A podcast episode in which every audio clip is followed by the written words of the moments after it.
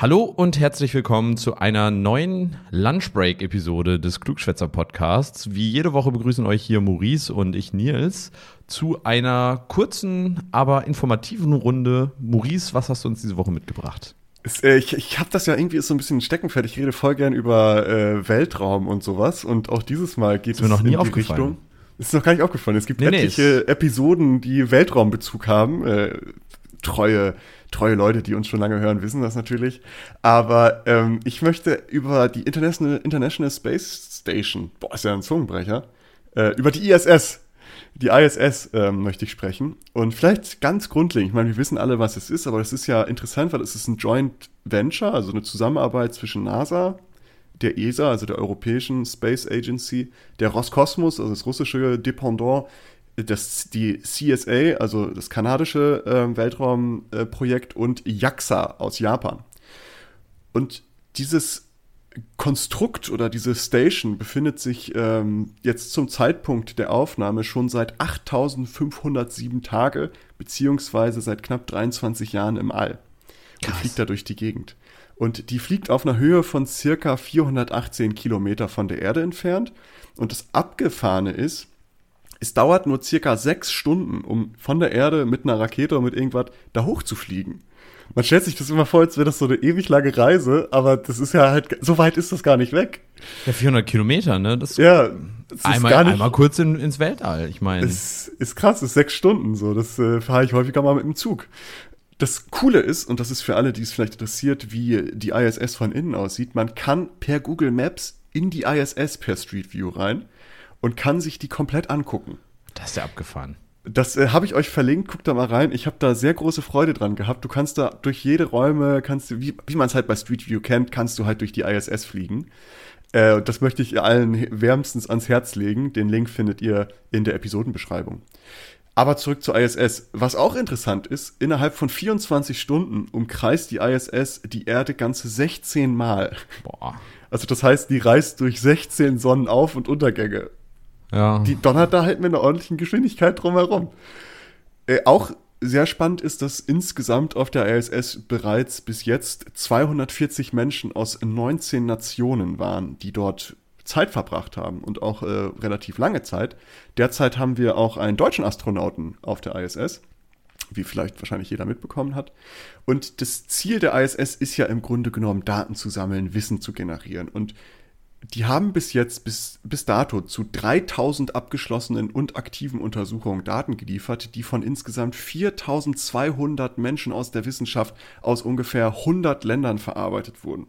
Und das ist total krass, weil es, es, geht, es geht nicht nur um Physik oder was auch immer, was da erforscht wird, sondern die, diese ganzen Daten sind ein wesentlicher Beitrag zu einer ganzen Vielzahl von Fachgebieten, also Maschinenbau, Informatik, Chemie, Biologie, Biotechnologie, Umwelt- und Klimawissenschaften, Epidemiologie, Medizin, Neurologie und noch mehr. Es gibt so einen Benefits for, Hu for Humanity Report, den NASA immer rausgibt. Kann ich jedem empf- empfehlen, da mal reinzugucken, denn da zeigen die mal so, was das für einen Vorteil hat, dass wir da oben so eine Station haben in internationaler Zusammenarbeit. Äh, es ist sehr bemerkenswert. Also schaut da gerne mal in diesen Report rein. Die haben das schön zusammengefasst und zeigen das gut auf.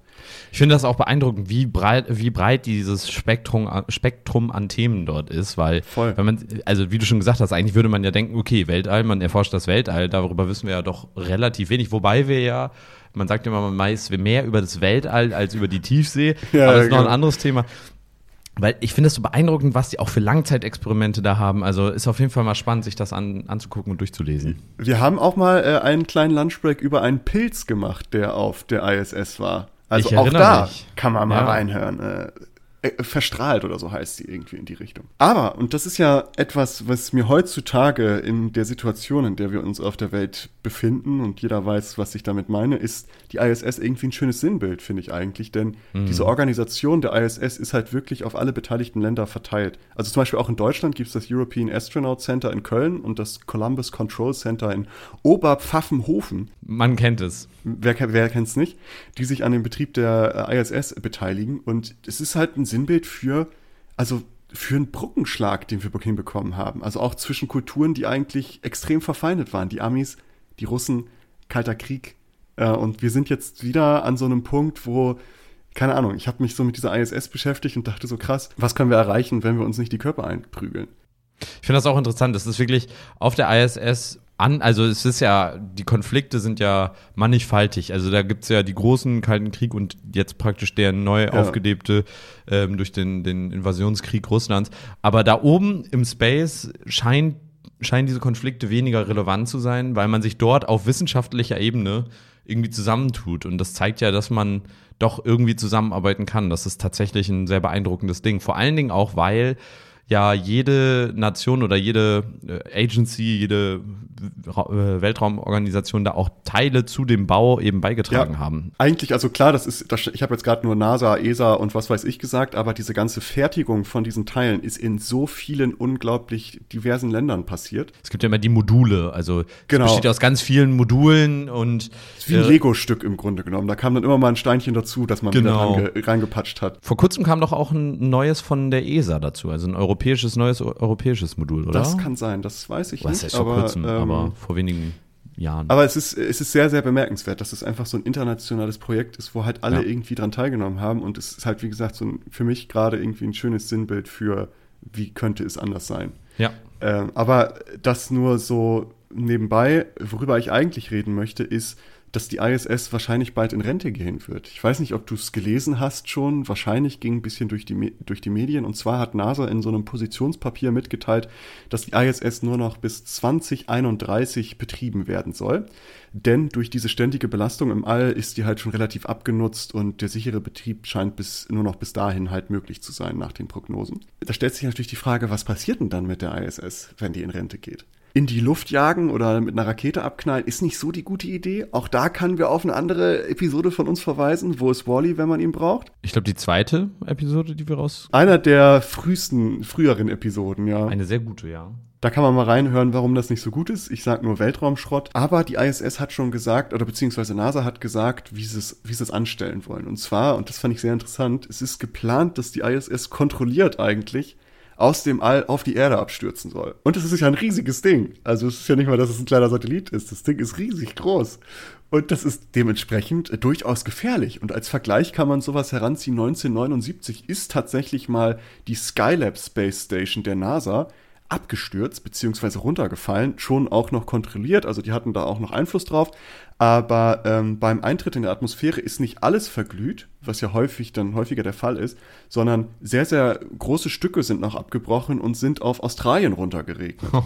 Die haben da glücklicherweise keinen Menschen verletzt. Natürlich gab es Sachschaden, aber das ist äh, auszuhalten, denke ich mal. Nichtsdestotrotz, als lustige kleine Zeitgeschichte, die Stadt Esperance in, äh, in Australien hat aufgrund dieses Vorfalls ein Bußgeld gegen die NASA verhängt von, von 400 Dollar wegen Verschmutzung. 400 Dollar, das war ja cheap. War günstig. Ja. Und, äh, aber die NASA hat das nie bezahlt. Nicht mal die 400 Dollar? nee, stattdessen hat so ein Radio-DJ aus Kalifornien hat, äh, Geld gesammelt und hat das, hat das geblecht, weil er sich dann irgendwie dafür verantwortlich gefühlt hat. Wow. Aber äh, das ist nur so eine Nebengeschichte. Dieser Absturz von diesem Skylab, von dieser Skylab Space Station, hat unter anderem dazu geführt, dass so Maßnahmen wie, also es halt nennt sich Design to Demise, das im, sagt im Grunde genommen, wenn etwas auf die Erde zurückfällt, muss das so konstruiert sein, dass es in ganz, ganz viele kleine Teile zerfällt, dass halt diese Auswirkungen nicht so groß sind, wenn es irgendwo runterkracht. Allerdings ist die ISS viel zu groß für diese Maßnahme. Und es gibt Prognosen und wo sie sagen, im schlimmsten Fall könnte so ein unkontrollierter Absturz der ISS dazu führen, dass wir sowas wie 9-11 nochmal erleben.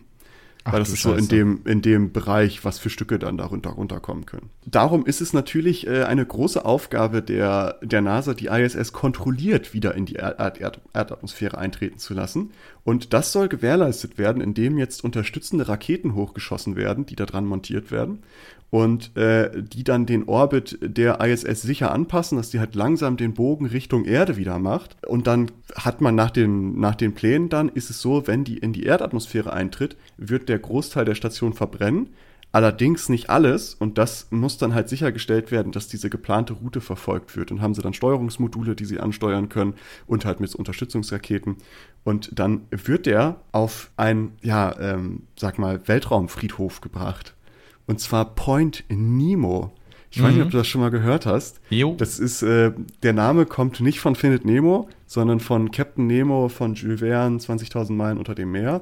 Und zwar ist Point Nemo ist der Punkt auf der Erde, der am weitesten von jeglicher Zivilisation entfernt ist. Befindet sich irgendwo im Pazifischen Ozean. Ich habe es verlinkt, da könnt ihr mal reingucken, wie, wo das genau liegt. Fand ich sehr interessant. Äh, Also die NASA plant jetzt momentan, die haben es noch nicht komplett ausgeklügelt, es gibt auch noch keine Budgetberechnung oder ähnliches dafür, aber das ist der Plan, wie die ISS in Rente gehen soll. Die soll einfach auf die Erde im Point Nemo versenkt werden. Ich muss auch sagen, das ist aber auch eine komische Herangehensweise. Ich meine, klar ist der tiefste Punkt, aber den dann zumüllen ist auch irgendwie weird. Also irgendwie eine komische Sache. Weiß ich auch nicht, warum man, also ja, vor allen Dingen gesamten Materialien, das ist ja alles weg dann. Ja, ich weiß auch nicht, wie viel du davon noch benutzen kannst, weil das halt scheinbar schon echt sehr abgetragen ist durch die Strahlung im All. Ja, aber die andere Frage ist doch, äh, es ist ja schon da. So, kann man da nicht irgendwie recyceln im Weltall? Also ich meine, wenn Ich es glaube, schon so da weit, ist. so weit sind wir noch nicht im Weltall. Das ja, ist, aber ich, wenn wir es Problem, ja. runterkrachen lassen, werden wir auch, also dann ist, müssen wir das Material wieder hochschicken, wenn wir, wenn, aber stell dir mal vor, in zehn Jahren sind wir so weit oder in 20, dann wäre es natürlich schön, wenn das Material schon da ist, ne? Ja, wahrscheinlich in Zukunft ist Point Nemo so der große Taucherspot für, für, die, für die Tiefseetaucher, dass sie da in der ISS mal kurz Die Tiefseetaucher, das ist aber ganz schön Tiefseetauchen. Alles schaffen, Apnoe-Taucher schaffen das Ja, auch. die brauchen schaffen das auf kein- jeden Fall. Die brauchen dafür nicht mal äh, Zwei. Wochen Abstieg und dann platzt dir der Kopf. Äh, aber, und das ist, äh, das ist das, was ich so gelesen hatte und ich fand das sehr interessant und ähm, hat mich dann so dazu gebracht, dass ja dann letztendlich mit der ISS so das große Sinnbild oder das große Symbol von internationaler Zusammenarbeit und eigentlich auch, keine Ahnung, so einer der wesentlichen Errungenschaften der Menschheit schon fast, also diese Station da oben, was wir Ja. da alles geleistet haben, die geht jetzt in Rente und was was kommt denn danach, ist ja die Frage. Und die ISS wird mit hoher Wahrscheinlichkeit Platz für kommerzielle Raumstationen machen und auch Platz für Stationen dann von einzelnen Ländern, die nicht mehr international betrieben werden. Ich muss auch dazu sagen, das ist eine, ja, eine Ist Sache, eine, die ich, kann man diskutieren. Ja, also ich weiß nicht, ob wir immer alles irgendwie äh, privatisieren müssen. Also diese Privatisierung, ich weiß nicht. Manche Sachen, so gerade im Bereich der Forschung, dürfen auch gerne weiter ja, aus, aus nicht profitabler Sicht getrieben werden. Ich meine, wenn, was für eine Forschung findet dann dort statt? Höchstwahrscheinlich die Forschung, die im Anschluss auch sehr gewinnbringend ist, die aber nicht zwingend uns menschlich oder wissenschaftlich am weitesten bringt, sondern eben das, was, was sich auch zu Geld machen lässt. Was okay ist zusätzlich, meinetwegen äh, eine zweite Station oder dass man das zusätzlich macht, aber ich finde schon, dass es wichtig wäre, dass es noch eine unabhängige, rein wissenschaftlich betriebene und auch unabhängig finanzierte Station oder Wissenschaftseinrichtung im Weltall gibt. So wie ich das verstehe, wie das geplant ist, dass im Grunde genommen die NASA dann sich da einkauft, sage ich mal, dass die sich dann halt ihre ihr Ticket zum, zu der Station und ihren Bereich in der Station mieten. Aber keine Ahnung, ich Ja. glaube, die Pläne sind da noch nicht so explizit, wie das jetzt genau aussehen soll. Aber zum Beispiel, natürlich, wer sonst, Blue Origin von Jeff Bezos äh, plant schon damit eine Space Station im Weltraum zu bauen. Und Ja. auch China arbeitet ja an der Tiang, Tiangong-Station. ich hoffe, ich habe es richtig ausgesprochen. Ich meine Äh, die, die haben jetzt 2021 schon das erste Teil da hochgeschickt und die wollen schon Ende 2022 soll die Station fertiggestellt sein. Da wollen sie schon durch sein. So, und beide Institutionen halte ich für eine nicht sinnvolle Institution, um Wissenschaft zu fördern. China aufgrund der schwierigen, ja, schwierigen, dem schwierigen Verhältnis zu Demokratie und im Allgemeinen Freiheit. Freiheit, Freiheit der Wissenschaft und so weiter. Und äh, ja, Jeff Bezos, weil ein sehr unmoralischer und schwieriger Mensch und mit sehr windigen und komischen Ansichten und Absichten. Also deswegen sage ich, vor allen Dingen der wichtige Punkt ist, dadurch, dass die ISS von so vielen verschiedenen Gruppierungen, Menschen und, und Interessensvertretungen in Anführungsstrichen betrieben wird, führt es automatisch dazu, dass nicht eine einzelne Person dort die Macht so gesehen, dass das nicht so ein Machtzentrum ist, sondern du musst immer einen Kompromiss machen und du kannst nicht dein eigenes Ding da durchziehen, sondern du musst dich mit allen irgendwie arrangieren und jeder kann so ein bisschen und dadurch ist da, dadurch ist weniger Machtkorruption. Voll, also ich, ich habe auch, das habe ich auch in den Shownotes verlinkt. Es gibt so eine, die NASA hat so eine Karte aufgestellt, wo man sieht, welche Teile in der Welt für was verantwortlich sind bei der ISS. Und das ist so interessant, weil du siehst dann zum Beispiel in Kanada an einer Stelle findet das Training statt, äh, in in Deutschland ist dann äh, das europäische Training. Du hast dann da in diesem Oberpfaffenbach hast du so bestimmte Kontrollinstanzen zu bestimmten bestimmten Projekten. Und dann hast du in Russland da nochmal, also die haben das so richtig aufgeteilt und du siehst, dass die da wirklich ja. alle zusammenarbeiten müssen, damit das halt funktioniert. Ja. Und äh, das ist halt, wie gesagt, für mich ist das ein sehr, sehr schönes Symbol, gerade so in der Zeit. Deswegen, es wird noch ein bisschen fliegen, aber es ist, keine Ahnung, ich hoffe, wir kriegen sowas in die Richtung nochmal hin. Ja, ähm, ich hoffe, wo wir einfach auch. alle zusammen dran arbeiten mit dem, mit dem Allgemeinwohl im Hinterkopf, weil das ist ja. es ja letztendlich. Exakt. Sollte es tatsächlich dazu kommen, dass China nicht geplant fertig wird mit ihrer Space Station oder Blue Origin noch nicht schnell genug ist und die ISS 2031 halt in Rente geht und keine Besatzung sonst mehr am alles, also dass zum Beispiel die die äh, Tiangong Space Station da nicht Besetzung, äh, mit Besatzung in Betrieb geht, ist das auch etwas sehr Interessantes. Ich hatte das schon mal bei Instagram gepostet. Alle, die uns da folgen, werden das vielleicht noch in Erinnerung haben oder vielleicht auch nicht. Das wäre nämlich eine sehr interessante Unterbrechung in der Menschheits Menschheitsgeschichte, wenn das passieren würde. Das wäre dann das erste Mal an dem Zeitpunkt seit knapp 30 Jahren, dass wir keine interplanetare Spezies mehr sind oder keine Space Nation mehr sind, weil das letzte Mal, dass alle Menschen, also alle lebenden Menschen, zeitgleich auf der Erde waren, war am 31. Oktober 2000. Naja, also das muss ich ja, also Neuschwabenland hinterm Mond, äh, da gibt's ja noch, die, da gibt's ja noch Menschen, habe ich gehört. Da gibt's die Secret Base. Genau, die, die Airbase. Das ist eine Verschwörungstheorie, ähm, stimmt natürlich nicht, also Disclaimer, dass jetzt nicht irgendwie jemand glaubt, dass es da wirklich Menschen gibt. Aber ja, das wäre auch eine interessante Unterbrechung in unserer Menschheitsgeschichte, dass wir dann äh, seit 2000, seit dem, ich glaube im 1. November ist dann wieder die erste Person im All gewesen oder die ersten seit dem 1. Äh, 31. Oktober 2000 sind nicht mehr alle Menschen gleichzeitig auf der Erde gewesen. Was Verrückt. irgendwie ein komischer Gedanke ist, oder? Total, total. Das ist ein ganz komischer Gedanke.